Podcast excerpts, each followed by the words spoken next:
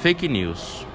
Fake news é um termo em inglês usado para referenciar-se a falsas informações, principalmente divulgadas em redes sociais, como por exemplo Facebook, Instagram, WhatsApp etc. Como você pode usar um exemplo do tipo, foi muito falado ultimamente sobre a vacina e como passar um fake news falsa sobre ela.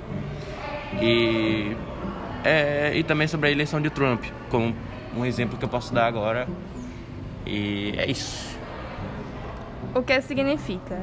Fake news é um termo em inglês, em português notícias falsas, que foi criado para representar a divulgação de conteúdos duvidosos.